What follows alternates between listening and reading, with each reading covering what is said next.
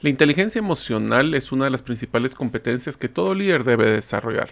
La pregunta es, ¿cómo poder hacerlo de una forma práctica y constante? En este episodio hablaremos de 5 hábitos que tienen las personas con alta inteligencia emocional, que es un extracto del libro escrito por Bill Murphy. Hablaremos de cómo un silencio estratégico puede ayudarte a comprender a las personas o cómo podemos cambiar nuestra forma de preguntar para crear empatía. Los cinco hábitos que les presentaremos los realizaremos a través de preguntas y será de una forma práctica para que puedas iniciar a desarrollar estos hábitos desde el día de mañana.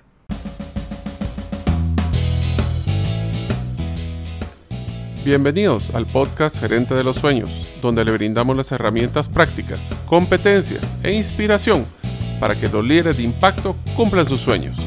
Soy su anfitrión, Mario López Alguero, y mi deseo es que vivas la vida con pasión, resiliencia y templanza. Bienvenidos.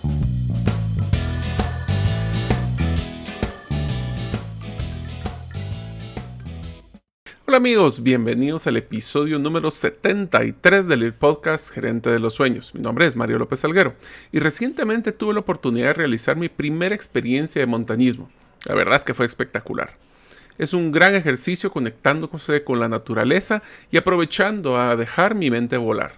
Si pueden hacerlo, se lo recomiendo. Solo busquen un lugar que sea muy seguro. Deseo agradecerte que nos escuches el día de hoy. Si todavía no eres parte de la comunidad de los sueños, puedes hacerlo suscribiéndote a nuestros correos electrónicos donde recibirás la infografía de cada semana ingresando a la página gerentedelosueños.com o a través de nuestro listado de difusión de WhatsApp enviando tu nombre al más 502 más 502 para aquellos que nos escuchan fuera de las fronteras de Guatemala y el número de celular 5017 1018. Repito, 5017 1018. Hola amigos, bienvenidos a este nuevo episodio del podcast Gerente de los Sueños. Hoy vamos a hablar de inteligencia emocional, de los hábitos que podemos desarrollar desde el día de mañana y todo esto a través de varias preguntas. Ahora, la tarea que les quiero dejar desde el inicio es que ustedes contesten de forma pues real y, sincera si ustedes estas preguntas consideran que lo aplican en su vida o no.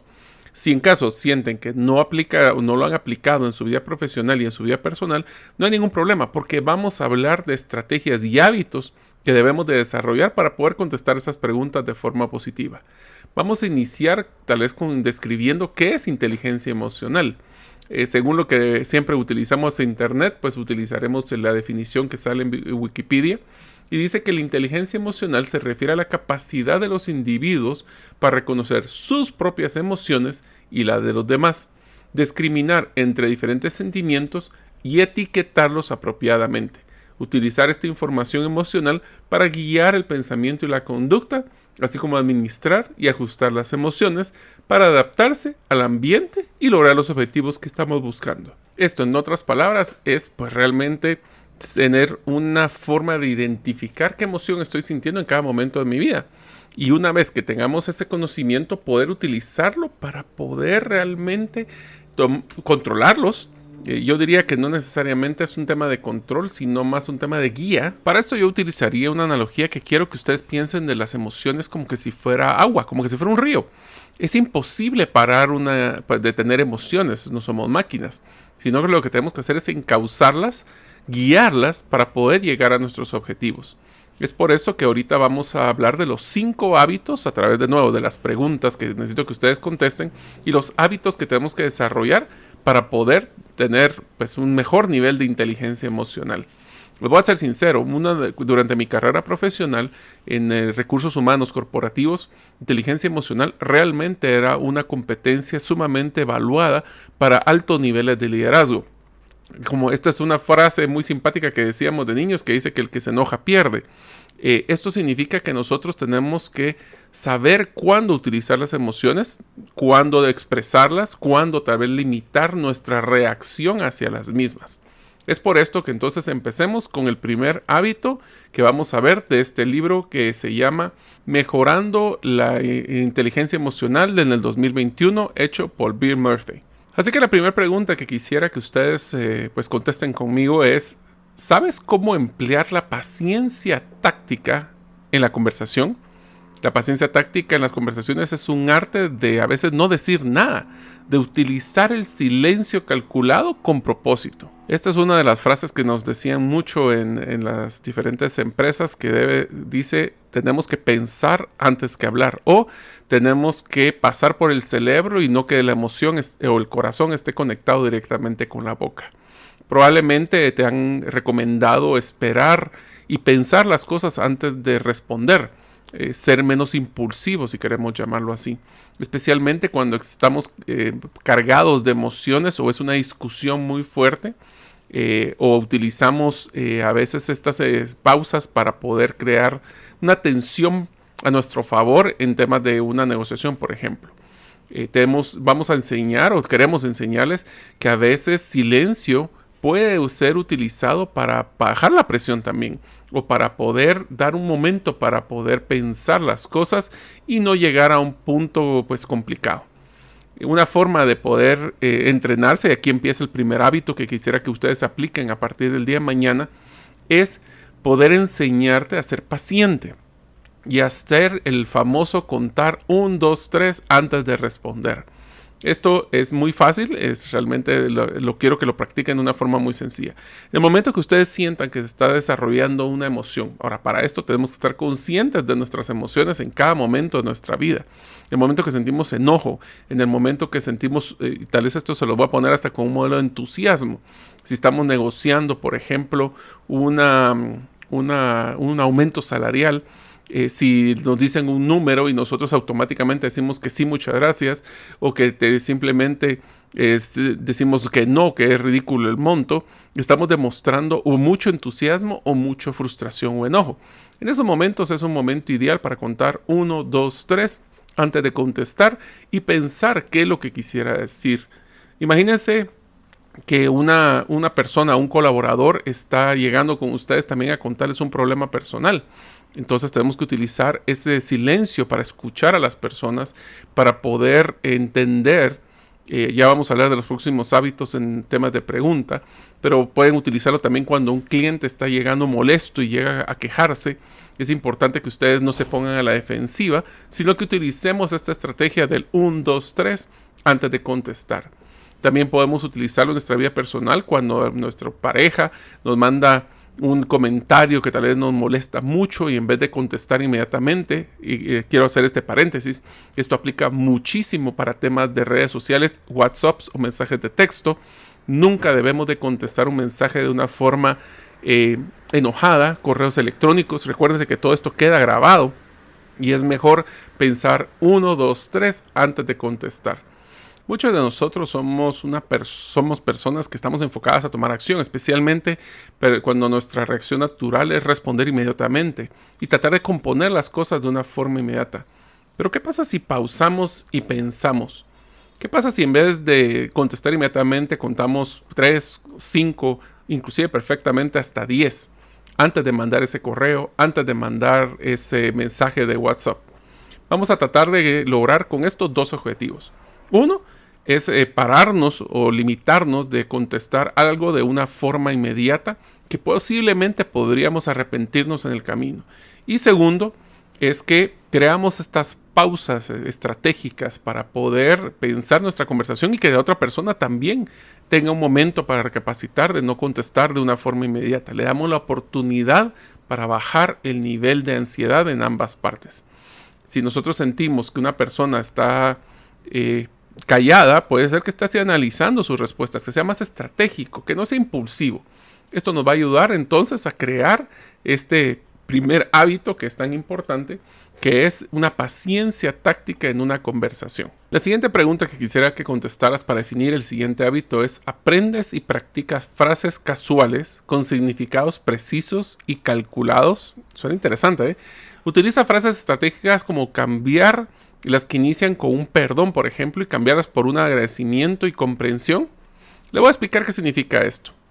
Esta es una de las estrategias más, eh, pues que más le gusta al autor y que utilizaremos, empezaremos con una forma muy simpática. Necesito que ustedes por favor piensen en alguna situación que ustedes hayan contestado eh, de una forma impulsiva y que después se arrepientan. Les voy a poner un ejemplo que, me parece siempre muy simpático eh, cuando nosotros estamos, por ejemplo, con un amigo eh, que sus, sus papás, por ejemplo, hayan fallecido y bueno, estamos despidiendo y le dice, ah, salúdame a tus papás y lo primero que uno contesta es, y a los tuyos también, por favor. O sea, ni siquiera pensamos la respuesta y nos dimos cuenta de que estábamos en serios problemas porque sus papás, por ejemplo, ya habían fallecido. Estos son casos donde nosotros estamos contestando de forma impulsiva y vamos a tener que pensar cómo cambiar nuestras, eh, nuestras frases específicas para poder realmente dar una respuesta estratégica calculamos que nuestro lenguaje a veces es muy limitado y por eso es que tenemos que preparar con anticipación. Este es un hábito que vamos a necesitar practicar porque nos va a sacar del área de confort. Tenemos que diseñar frases que vamos a tener que hacer constantemente para poder memorizarlas de una forma casi que muscular para poder dar respuestas mucho más estratégicas y no solo las impulsivas que usualmente damos. Suena un poquito así medio, medio abstracto, pero esto es eh, como uno de los retos más grandes que tenemos en nuestro vocabulario, especialmente en los latinos, que se llama el síndrome de reflejo de disculparse demasiado rápido. Este es en el cual las personas se encuentran diciendo que lamentan las cosas cuando en realidad no necesitarían estarse disculpando eh, de las situaciones que están realizando. Para realizar un ejemplo específico podemos memorizar un cambio verbal. Debemos de reemplazar, por ejemplo, perdón o lo siento en un vocabulario reflexivo con gracias por entender. Vamos a hacer un par de ejemplos. En vez de contestar lo siento, no puedo hacer el trabajo por ti, podemos decir no puedo hacer eso. Gracias por tu comprensión. Esto es cuando nosotros, por ejemplo, un jefe nos está pidiendo un trabajo adicional, eh, nos estamos disculpando de anticipado de que no vamos a poder hacer algo. Mejor empezamos y cerremos con un concepto de gracias por tu comprensión. Otro ejemplo, lo siento, no quiero tener una cita contigo cuando tuviéramos algún tipo de, todavía cuando estuviéramos solteros. Y decir gracias por preguntar, pero voy a tener que evitarlo o rechazarlo esta vez. Agradezco tu comprensión.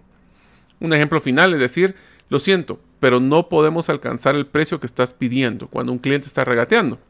Nos estamos disculpando anticipadamente. Y qué tal si utilizamos mejor esta estrategia vamos a tener que cobrar un poco más o el precio, nuestros precios son fijos. Agradecemos su comprensión porque con eso vamos a mantener nuestra calidad. Si se dan cuenta, son cambios en nuestro vocabulario que demuestran realmente un control de nuestras emociones. ¿Por qué esto es tan importante en temas de inteligencia emocional?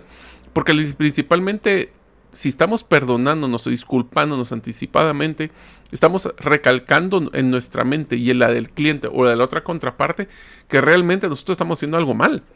Si nos tenemos que disculpar es porque cometimos un error o vamos a cometer un error. Y esto demuestra un control de nuestras emociones al cambiarlo, de decir agradeciendo tu comprensión. Así como esto, yo les recomendaría que ustedes eh, vean cuáles son estas respuestas inmediatas de frases automáticas que hemos aprendido en nuestra cultura y podemos cambiarlas de una forma mucho más efectiva. Les voy a dar un par de, frases adicionales, tácticas que deberíamos de tratar de memorizar constantemente. La primera es, eh, cuéntame más o me podrías dar un poco más de información. Esta es una frase muy poderosa, ya que, y una de las favoritas del autor en temas de inteligencia emocional. También es de muy práctico uso.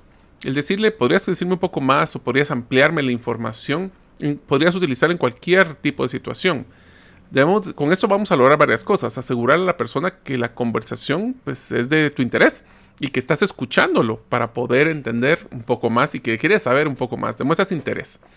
Evita la tentación de desviar el foco o el enfoque de la conversación a otro tema que tal vez no es el que queremos eh, nosotros tratar. Y podemos hasta inclusive podemos preparar un silencio para ver que la persona vea que es una herramienta poderosa para pues, eh, utilizarlo, como platicábamos anteriormente, como un tema de inteligencia emocional. Otra de las frases que podemos memorizar, y ya lo platicamos, es gracias por tu comprensión. En vez de estarnos disculpando, simplemente es dar la, razón por la cual eh, no puede suceder o que hay un tema que no se puede realizar y simplemente terminar con muchas gracias. Eh, otra de las cosas que, de las frases que recomienda el autor es hola pero no todas las personas dicen hola cuando se presenta con otra persona. La respuesta es que usualmente no. A veces utilizamos preguntas como ¿qué tal? ¿Cómo estás? o ¿cómo, cómo va el día? Eh, ¿Cómo te sientes? Y a veces esas preguntas no necesariamente son de las que las personas quieren contestar, especialmente porque generan una emoción. En vez de eso podemos utilizar eh, pues, la frase como hola, eh, gusto de verte, gracias por venir, en vez de estar preguntándole cómo está el sentido emocional de la otra persona. Otra de las preguntas rápidas es, ¿me estoy dando a entender? Esta es una frase muy poderosa que podemos cambiar en vez de ¿me estás entendiendo? ¿O tienes alguna otra pregunta? Estas últimas dos, usualmente una se siente como confrontativa y la otra es 90% o más de probabilidad que contesten que no tienen preguntas. En unos momentos continuaremos con nuestro episodio. Sabes que durante el año 2021 cada 15 días realizamos un video explicando un tema específico relacionado a las criptomonedas. En este último episodio hablamos de la nueva ley de Bitcoin que se realizó en El Salvador y las implicaciones que puede afectar a otros países de Latinoamérica. Puedes encontrarlo en la página de Facebook buscando Gerente de los Sueños o en el canal de YouTube de herramientasprácticas.com. Ahora continuamos con nuestro episodio. Es por esto que utilizar este tipo de preguntas no confrontativas, como eh, no sé si, hemos logrado eh, comprender toda la cabalidad o yo sé que este es muy complejo y me gustaría entender si me pudiera repetir qué es lo que crees que has entendido. Eso es muy poderoso porque sirve para que las personas la última frase que les recomendaría a veces es simplemente no decir nada. Ya vamos a hablar ahorita de la última, de los próximos tres hábitos, pero lo importante es ser estratégico en nuestra forma de hablar. El siguiente que de los hábitos o las preguntas que quisiera es utiliza respuestas convergentes. ¿Qué es una respuesta convergente? Te preguntarás. Bueno, las respuestas convergentes son respuestas que sugieren que vas a hacer el trabajo necesario para comprender verdaderamente lo que la otra persona piensa o siente, para viajar hacia ellos como una forma de hablar. Ahora, quiero que explicar esto y lo quisiera poner en contraste con respuestas, lo que llamamos convergentes, que lo acabo de explicar, contra las respuestas paralelas. Respuestas paralelas sugieren sutilmente que, debido a experiencias que has tenido en el pasado, ya crees comprender lo que piensa y siente la otra persona. ¿Qué quiere decir esto? Vamos a hacer un par de ejemplos para que me entiendan, pero lo que interesante de esto es, uno es, estoy escuchando y quisiera poder comprender lo que tú sientes, o el otro es, con los paradigmas del pasado, yo creo que me estoy anticipando a lo que tú crees saber.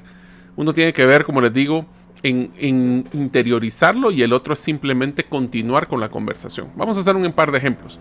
Vamos a tener una pregunta paralela, que es la que le recomiendo evitar, y la segunda es una convergente, que es la que le recomendaría que se vuelva su nuevo hábito. Agarremos un ejemplo. Sé cómo te sientes. ¿Cómo sabes tú lo que yo siento? pues muchas veces yo estoy utilizando un paradigma de mis emociones o como yo me hubiera sentido en el pasado. Pero realmente, es, por eso se llama paralela, estoy a la par tuya, pero no estoy entendiendo lo que tú estás viviendo, porque no lo sé, no sé qué estás pensando en tu cabeza. Entonces, ¿qué tal si utilizamos ahora entonces una frase que sea más eh, convergente? Eh, ¿Qué tal utilizar esta? Te escucho. Y creo que te escucho decir esto y esto y esto. Agarramos otro ejemplo. Yo te entiendo, sí, yo te entiendo. Versus, realmente me gustaría entender. ¿Ven lo sutil de la diferencia de las palabras?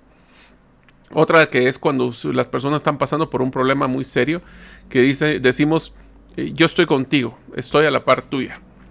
Eh, eso, pues sí, podemos estar a la par, pero no me va a ayudar en poder resolver mi problema. Versus contestar, dime cómo te puedo ayudar. Estos son ejemplos que podemos utilizar. Eh, eh, por ejemplo, por ejemplo, cuando una persona le dice qué tal lo ha pasado o qué mal lo ha pasado durante la pandemia. Eh, ¿Qué pasa si usted es un, colaborador o una persona le dice, miren, es que he estado pasándola muy mal, el tema de salud, en temas financieros? Una respuesta convergente podría ser, pues yo también la estoy pasando mal. Cuéntame más sobre lo que te está sucediendo. Estamos tratando de converger y unirnos en un mismo resultado. Una paralela podría ser, yo también le he estado pasando mal. Te entiendo exactamente, perfectamente. Estas respuestas realmente lo que están generando emocionalmente es una respuesta un poquito de choque, porque las personas sutilmente pensarán, pero ¿cómo puedes saber lo que viví si no has vivido lo que yo he sentido? Y eso nos está generando, pues, en vez de una convergencia, simplemente ser paralelos. El siguiente de los hábitos que vamos a evaluar es puedes diferenciar entre tus necesidades y las necesidades de las otras personas.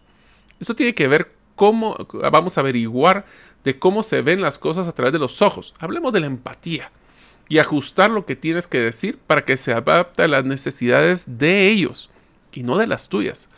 Esto tiene que ver, esta es una de las frases que, creo que todo líder, o estos de los hábitos que todo líder deberíamos de hablar. Hablar de empatía no solo es escuchar a las personas, tratar de comprenderlo, y, recalco, tratar de comprender lo que la otra persona eh, vive, porque nosotros no estamos en esa situación. La empatía es tratar de ver a través de los ojos de las otras personas. Mas, sin embargo, tenemos que estar claros que jamás podremos vivir lo que ellos vivieron. Así que tenemos que demostrar la empatía utilizando lenguaje que sea relacionable a ellos en su situación específica. Hagamos un ejemplo. Supongamos que estamos desesperados por vender nuestra casa y una pareja joven eh, viene a mirarlo y tiene unos lindos niños eh, que vienen con ellos. Podemos decir palabras como tienes una linda familia, qué hermosa es. Esta casa sería perfecta para tus hijos a medida que crecen. Eres exactamente el tipo de persona de las que me sentiría orgulloso de ayudar para tener esta casa. Me encantaría encontrar la manera de hacer que esto suceda. Todo lo dijiste es posiblemente muy cierto, pero dejas al lado la inteligencia emocional que es la parte de estar desesperado por vender. Estamos demostrando nuestras emociones eh, de, la, de la necesidad que tenemos. Eso nos haría pues un argumento convincente, en el mejor de los casos, y habría indicado a la otra parte que nos encontrábamos en una posición de negociación muy débil.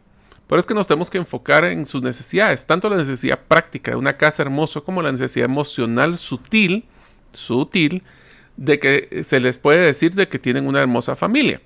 Aumentar gradualmente la probabilidad que tomen acción, pero nunca, esto es como cuando dicen el póker, no soltar nuestras cartas en la primera jugada.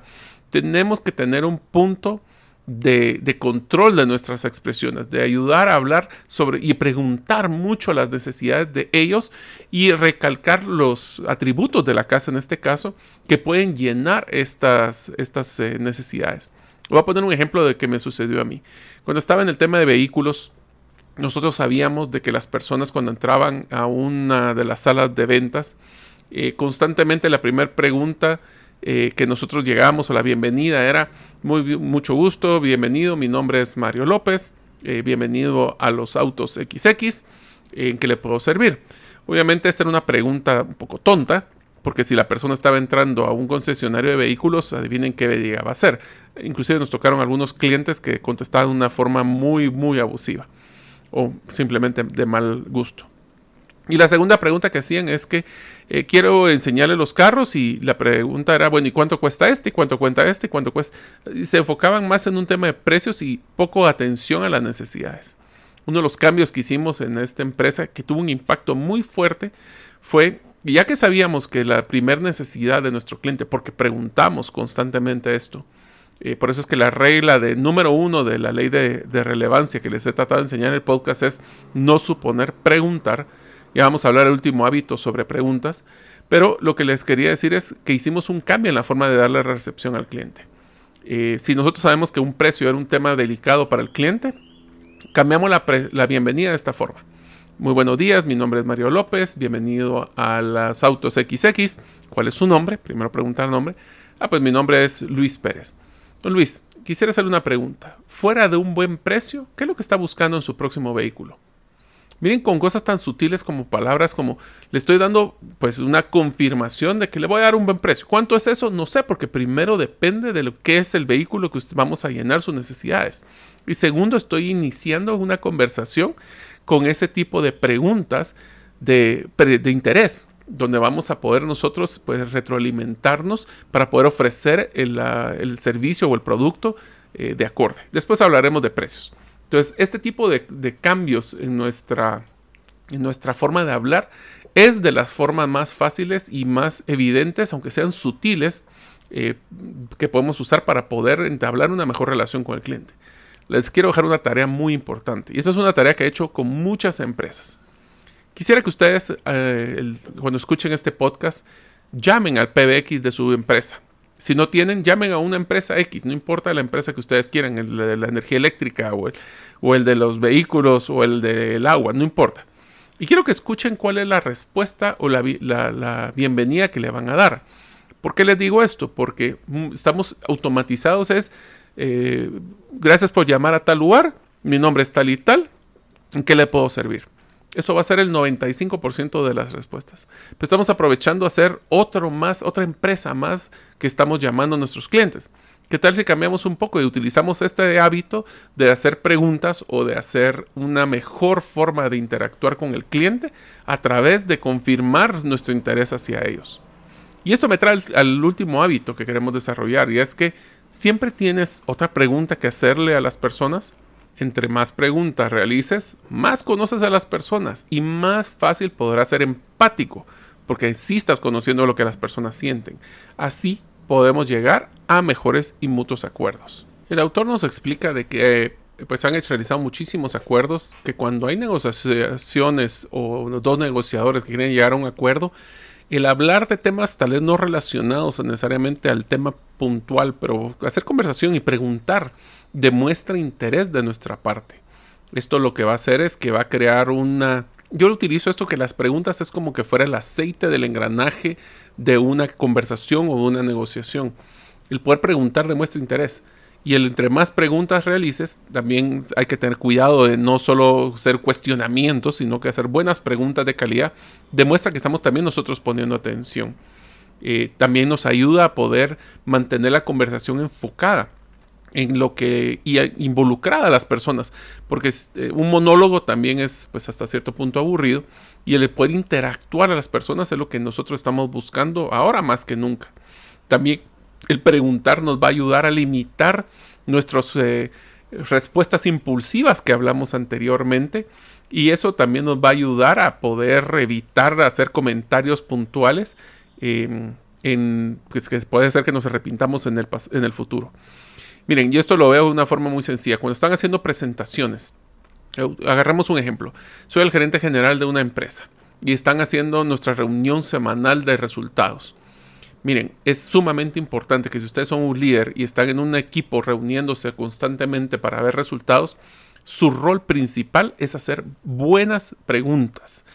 Pueden ser que no sean tantas, no tiene que ser un cuestionamiento, pero sí importante no solo preguntar por qué es que el resultado es este, sino que pensar por qué es que ustedes consideran que este resultado puede haber sido diferente. ¿Cuáles son sus recomendaciones de las? Muchas veces nosotros no tenemos que ser el experto en todo y por eso es que es tan importante tener que estar preguntando constantemente la opinión, criterio. Esto se lo voy a poner como un ejemplo muy simpático. Eh, cuando estaba yo trabajando en una multinacional en temas de recursos humanos, yo recibía muchísimos eh, correos, inclusive la primera semana llegué a tener 300 correos en mi, en mi carpeta. Y me parecía ridículo de que muchas de las cosas que me mandaban era para su información, eh, para que esté enterado. Lo copio para que si en algún momento usted quiere ver este archivo puede verlo. Y la verdad es que me parecía ridículo estar recibiendo tanto correo. Y entonces hice un trato con mi equipo y les dije, miren, la única razón por la cual ustedes pueden mandarme un correo es porque necesitan una solución, una aprobación o una recomendación. Pero antes de que esto ustedes puedan realizarlo, tienen que mandarme su criterio. Entonces la pregunta es, ¿tú qué piensas de este problema? ¿Cuál es tu solución? En pocas palabras, si ustedes quieren ser un excelente líder y crecer en una, en una cadena corporativa, no les recomiendo que hagan lo que llaman el problema hacia arriba, donde yo solo le traslado el problema a mi jefe, sino que siempre presentar soluciones a los problemas que existen. Tu solución. Pero para eso necesitamos que tú des ese resultado o des ese criterio y preguntarle a tu jefe qué considera usted de esta solución que estoy proponiendo. Entonces lo que estamos haciendo es problema, solución, hacia arriba, criterio. No solo problema, aquí va, usted qué piensa o cómo deberemos resolverlo. Eso demostró uno liderazgo y eso demuestra que estás tomando criterio. No siempre van a ser acertados, porque tal vez no tienes todo el criterio o no tienes toda la información que posiblemente tu jefe tiene, pero demuestra interés y demuestra que estás eh, teniendo una forma de no solo dar problemas o dar esa negatividad o esa inteligencia emocional negativa hacia tus jefes. Así que vamos a hacer un ejercicio. En la próxima conversación que ustedes están realizando, hablemos de una reunión de equipo, hablemos de una conversación con su familia, quiero que cuenten cuántas preguntas, con los dedos pueden hacerlo con la mano para que sea más fácil, cuántas preguntas están realizando en esa conversación. ¿Cuántas serán? ¿Una, dos, tres, 6, 10. Pero ¿qué tal si nosotros siempre tratamos de hacer una pregunta más, de demostrar interés o para aclarar algo? Esa pregunta extra va a generar muchos dividendos porque va a poder crear este tipo de, demostrar interés de nuestra parte. Y una recomendación, porque no todos siempre tenemos las preguntas eh, a nuestra, a nuestra mano, aquí les va una para ver si les parece. Cuando estén ustedes ya eh, teniendo mucha atención o tal vez se les pistan y ustedes no tienen claro cuál es la siguiente pregunta que pudieran hacer, ¿qué tal si utilizan la frase, ¿me podrías ampliar un poco lo que me acabas de explicar? Quisiera estar claro lo que me estás diciendo. Esta frase, pues aunque es una forma escapatoria de, decir eh, quisiera entender más, es una forma de poder, aunque no es una pregunta, realmente lo que hace es que te va a ayudar a darte el tiempo para reenfocarte. Espero que estos eh, cinco hábitos o cinco preguntas que ustedes generen hábitos y las características y ejercicios que hemos realizado les hayan sido mucho valor. Recuerden, la inteligencia emocional no es no sentir nada, es simplemente guiar el flujo de nuestras emociones para que nos ayuden a poder mejorar nuestros resultados y los objetivos que estamos proponiéndonos. Espero verlos en el próximo episodio del podcast. Gracias por escuchar el episodio de hoy de Gerente de los Sueños. Recuerda que para lograr cumplir tus sueños solo debes de ponerle fecha y tomar acción. Las notas y material complementario de cada episodio puedes encontrarlo en la página gerentedelosueños.com.